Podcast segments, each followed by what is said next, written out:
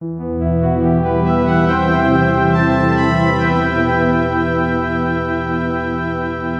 busca pela imortalidade sempre habitou as mais profundas aspirações humanas, desde os egípcios e gregos até os dias de hoje.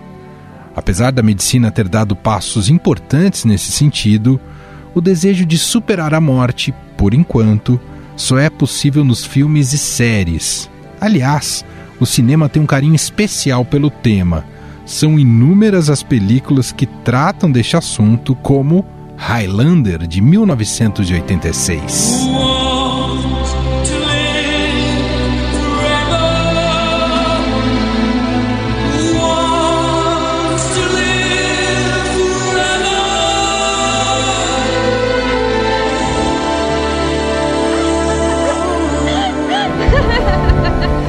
E o recente The Old Guard da Netflix. Freedom, então a gente realmente nunca morre? Só porque continuamos vivos não quer dizer que não dói. Alguns desses filmes trazem a criogenia, que é a técnica de congelar células do corpo, como forma de manter a vida, como é o caso de Eternamente Jovem, de 1992, com Mel Gibson.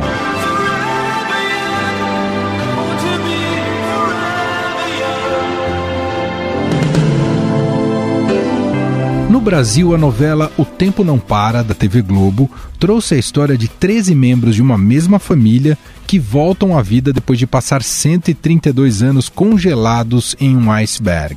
Um dia a gente vai acordar e pronto. O passado vai ter sido como um sonho, vai ser tudo diferente. Até agora, tudo isso foi tratado na esfera da ficção.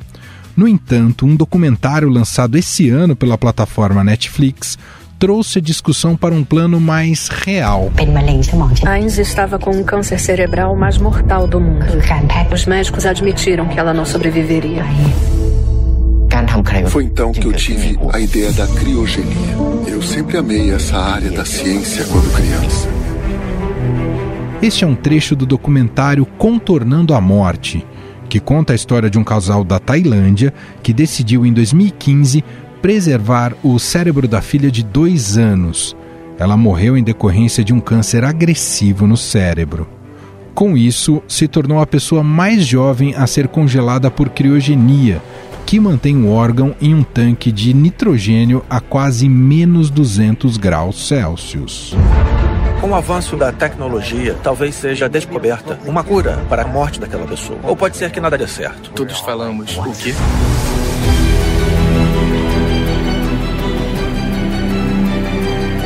O cérebro da criança está em uma empresa nos Estados Unidos que tem outras 130 pessoas, ou parte delas, guardadas em cilindros com nitrogênio. Só no território norte-americano, mais de 331 pessoas já foram congeladas. Inside, over 100 people float inside giant bottles filled with nitrogen. A família dessas pessoas chega a desembolsar 200 mil dólares com a esperança de que seus entes queridos possam ser curados no futuro e que possam ter suas vidas de volta. No entanto, especialistas no próprio documentário reconhecem que ainda não sabem se os procedimentos e a tecnologia atual preservaram os corpos da maneira correta. O primeiro caso de criogenia de que se tem notícia é o de James Bedford, um professor de psicologia da Universidade da Califórnia que morreu em 1967 aos 73 anos, vítima de câncer nos rins. Now, the pioneer of cryonics has joined them as patient 106. Desde então, seu corpo já peregrinou por cinco diferentes laboratórios até chegar em 1982 ao Alcor, onde permanece até hoje. Outro caso famoso é do astro de beisebol Ted Williams, que morreu em 2002. Porque uno de los tres hijos del jugador dijo que su padre había dicho antes de morir, aunque no lo reflejó en el testamento, que quería ser criogenizado, es decir, congelado.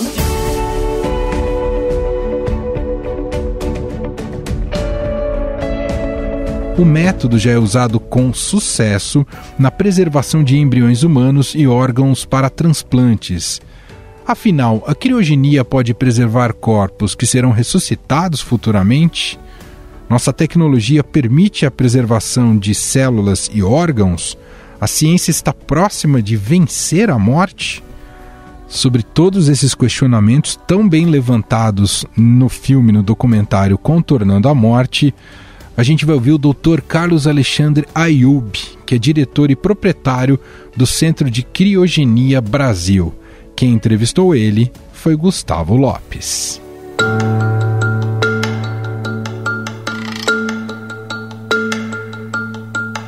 Tudo bem, doutor? Como vai? Eu estou muito bem, graças a Deus. Pensando hoje com as técnicas que nós temos de criogenia, é, isso seria plausível? Dá para a gente confiar que esse método vai funcionar no futuro? Veja bem, Gustavo, nós temos que colocar vários pontos aqui. Temos, uh, primeiro a gente tem que imaginar que nós somos, quem nós somos, tá? Eu não tenho condição de discutir para você se esse cérebro ele teria condições um dia de voltar a funcionar na parte física. Se as células desse cérebro foram devidamente protegidas contra a criogenia. A criogenia é uma ciência que mantém células e tecidos vivos através do frio. É muito frio. Nós usamos normalmente nitrogênio líquido, menos 196 graus. Se você comparar isso com um freezer normal, um freezer normal é de 16, menos, menos 16 a menos 20. Nós mantemos esse material congelado a menos 196. Uh, então, vamos, vamos falar um pouquinho de criogenia para a gente poder entender melhor tudo isso que nós vamos falar sobre esse caso. Perfeito. Quando, quando você congela um material na sua casa, uma carne, frango, alguma coisa desse tipo, existe uma coisa chamada ponto de cristalização. O ponto de cristalização ele fica entre menos 12 e menos 15 graus, onde a água que existe dentro do citoplasma das células recordando a escola, uma célula é formada de membrana, citoplasma e núcleo. O citoplasma ele tem em torno de 80% de água, onde estão então DNA, RNA, todos esses nossas organelas. A água, você sabe que ela congela, ela se expande e ela forma espículas. Então, quando nós congelamos um produto, quando ele chega nesse ponto de cristalização, essa água congela, expande e rompe as células mantém-se bem. Por isso que mesmo congelado você tem um prazo de validade, porque essas células não param de evoluir.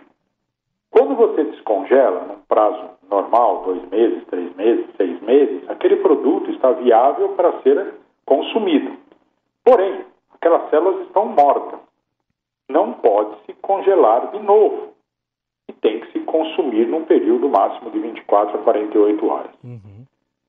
O que nós fazemos hoje em criogenia são guardar ossos, pele, que foram os primeiros a ser criopreservados. Aí veio óvulos, espermatozoides, para poder serem usados posteriormente. E depois os bancos de sangue de cordão umbilical, que hoje já existem em quantidades enormes no mundo todo, onde nós fazemos a coleta quando o bebê nasce, nós criopreservamos isso em nitrogênio líquido a menos 196 graus para ser usado daqui 20 anos, 30 anos, 40, 50 anos. Para isso existe todo um protocolo onde você vai usar determinados produtos e esses produtos vão proteger essa célula para que quando essas células passarem pelo ponto de cristalização, elas não sejam rompidas. E quando nós descongelarmos essas células, elas têm que estar vivas. Senão, não adianta você utilizar uma célula que vai fazer um trabalho, um espermatozoide morto, um óvulo morto, uma célula do sangue morta. Então, existe todo um protocolo, todo um processamento que é feito em laboratórios especializados, com produtos especializados, onde nós vamos congelar esse material e vamos mantê-lo vivo. Só que nós fazemos isso com células em pequeno volume. Nós congelamos um bilhão de células, nós congelamos 2 bilhões de células, nós podemos fazer isso com certa facilidade. Quando você fala em congelar um corpo humano, nós estamos falando em congelar 70 trilhões de células que estão agrupadas e que muitas vezes nós não temos como chegar a essas células. Então nós podemos até ter essa proteção a algumas células, mas a grande maioria dessas células, quando forem congeladas, do ponto de cristalização, elas vão, vão, vão, vão, explodir, elas vão, vão morrer. Quando você recuperar esse indivíduo, ele vai ter uma quantidade de células mortas. Isso pode causar diretamente um problema se esse indivíduo um dia for uh, ressuscitado.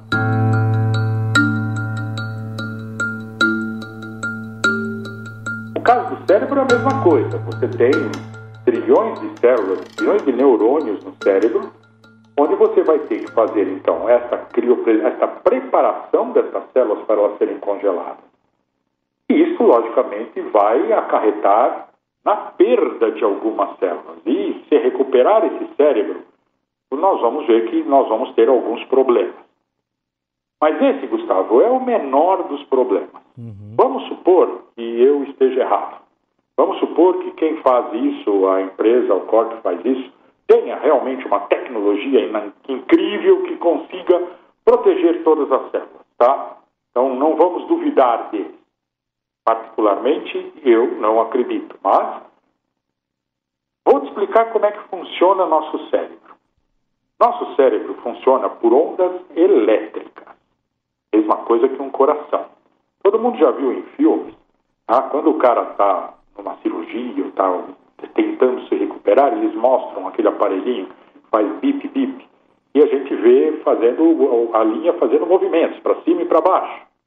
E quando essa linha se torna reta, significa que o indivíduo morreu. Por quê? Acabou, acabaram-se as ondas elétricas. Você não tem mais eletricidade no coração. Não tendo mais eletricidade, o coração para. O coração é movido por ondas elétricas, por uma pilha, por uma bateria. Certo? Aí nós pegamos uh, um aparelhinho que vai dar um choque nesse indivíduo e vai tentar fazer voltar essas ondas elétricas. Desfibrilador, uh, muitos casos se consegue realmente, em outros casos não. Esse indivíduo morre. O nosso cérebro ele é mais complexo do que do coração. Isso que eu estou falando para você, que é minha memória, que é meu raciocínio, que é o, o meu ser. Você falou que quem está falando aqui é o médico Dr. Carlos Alexandre Ayub, que é fundador e proprietário do Centro de Criogenia Brasil. Tá, como é que eu falei isso para você? Uhum. Como você leu isto para mim? Porque você tem um raciocínio, porque você tem uma memória. Certo. Tá, e nós somos o quê? Nós somos a nossa memória. Quem é meu pai, quem é minha mãe, qual é a minha profissão, o que eu faço, o que eu não faço no dia a dia, o carro que eu pego, o endereço que eu moro. Isso se chama memória, raciocínio. E onde é que está a nossa memória? Hoje é muito fácil a gente falar isso, porque nós, todo mundo tem um computador, todo mundo tem um HD, todo mundo tem um pendrive. Isso é uma memória física, o 010101. Onde está a nossa memória? Como nós guardamos nossa memória? Esse é o grande ponto que ninguém toca. Nossa memória está em ondas elétricas ondas elétricas que ficam no córtex cerebral, principalmente no nosso hipocampo. O hipocampo é um pedaço do cérebro que parece muito com o símbolo da Nike. Essas ondas elétricas, elas circulam entre os nossos neurônios, as nossas glias, os nossos sinapses que nós temos no cérebro. E é aí que fica tudo isso que acontece num ser humano.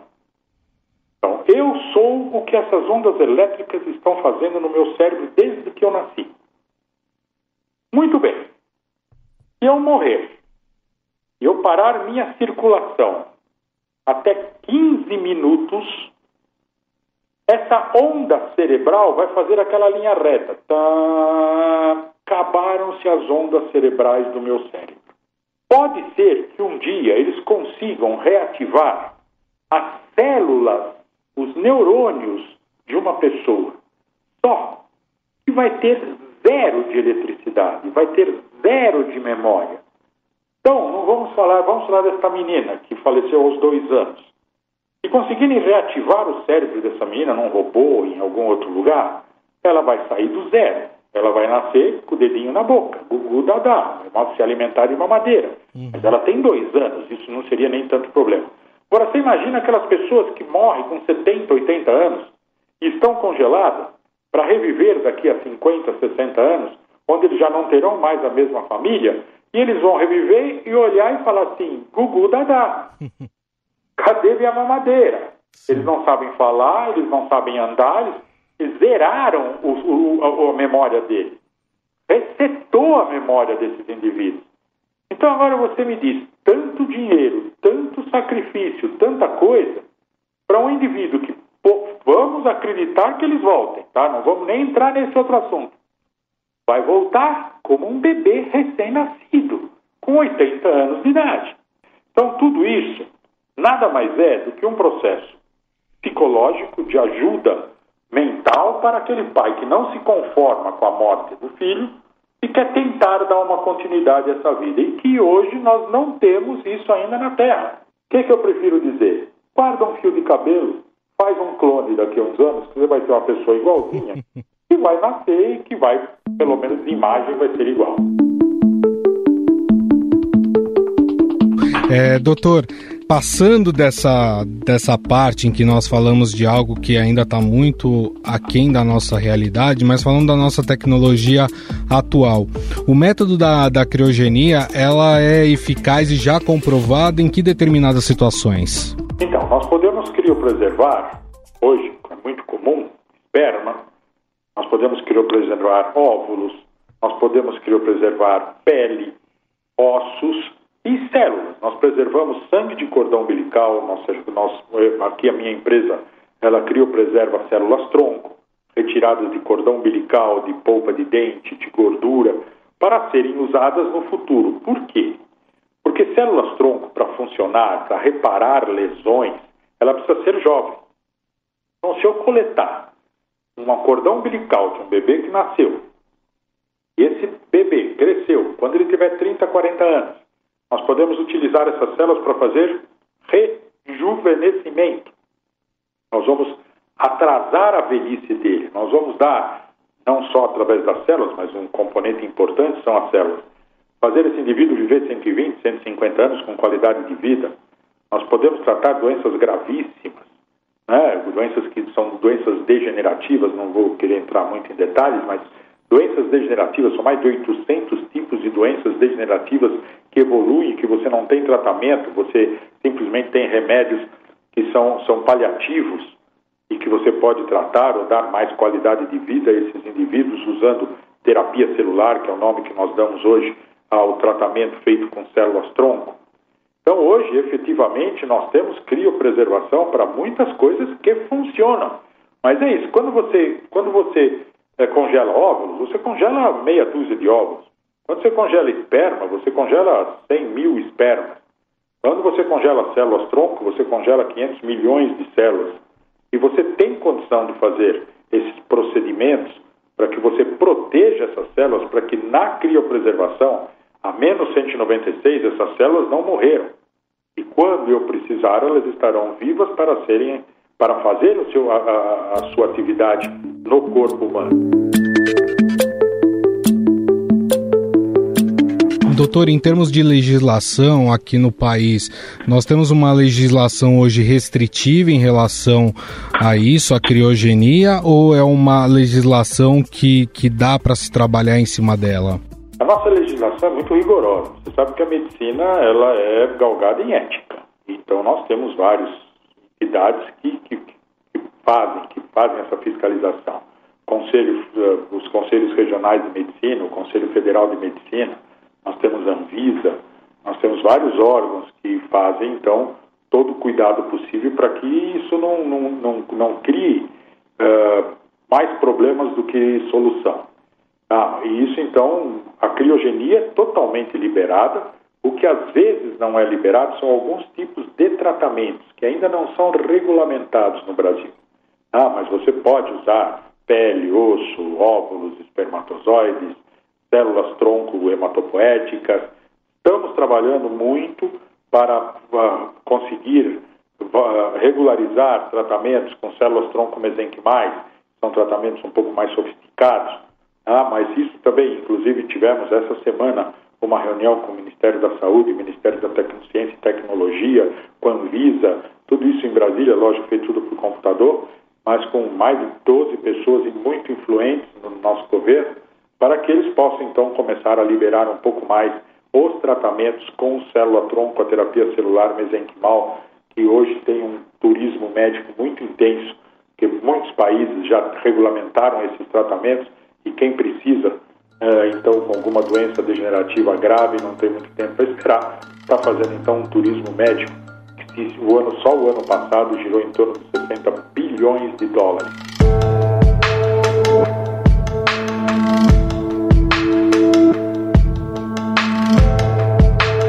Doutor, para a gente encerrar a entrevista, uma pergunta aí de cunho pessoal para o senhor. O senhor acredita que a ciência um dia vai superar a morte? Você sabe que a morte é um fator, né?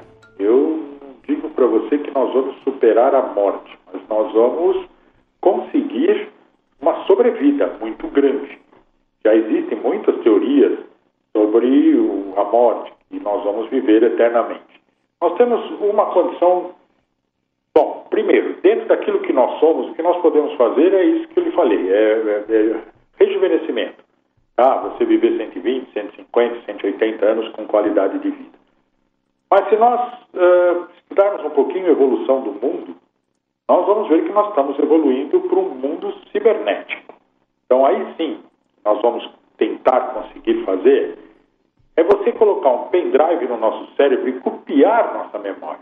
Isto, isto, isto é a coisa que um dia isso vai acontecer. É muito importante, então, entender que a criopreservação de corpos, ele pode até eventualmente trazer isso à vida, tá? Eu não duvido, mas não acho que isso seja possível, mas eventualmente ninguém é dono da verdade.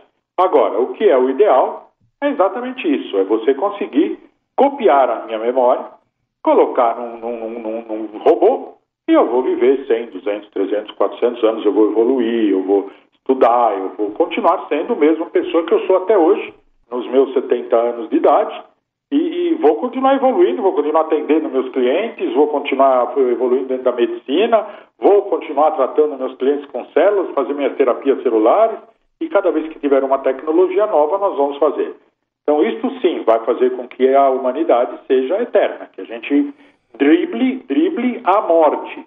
Mas nós só vamos driblar a morte a hora que nós mesclarmos a parte humana com a parte cibernética, com a parte de robôs. Bom, nós conversamos aqui, aliás, tivemos uma aula sobre criogenia com o Dr. Carlos Alexandre Ayub, ele que é diretor e proprietário do Centro de Criogenia Brasil. Doutor, muito obrigado, viu? Gustavo, foi um prazer enorme e se ficar alguma dúvida, os seus leitores, seus ouvintes tiverem alguma dúvida, a gente terá prazer em continuar conversando.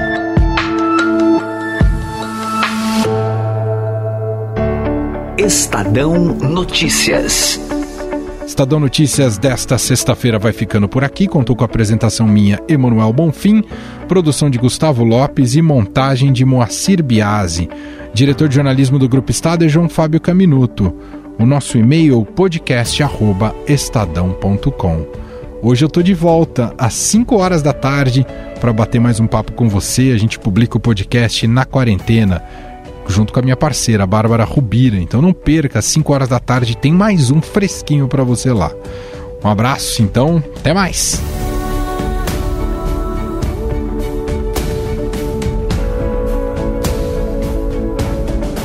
Estadão Notícias.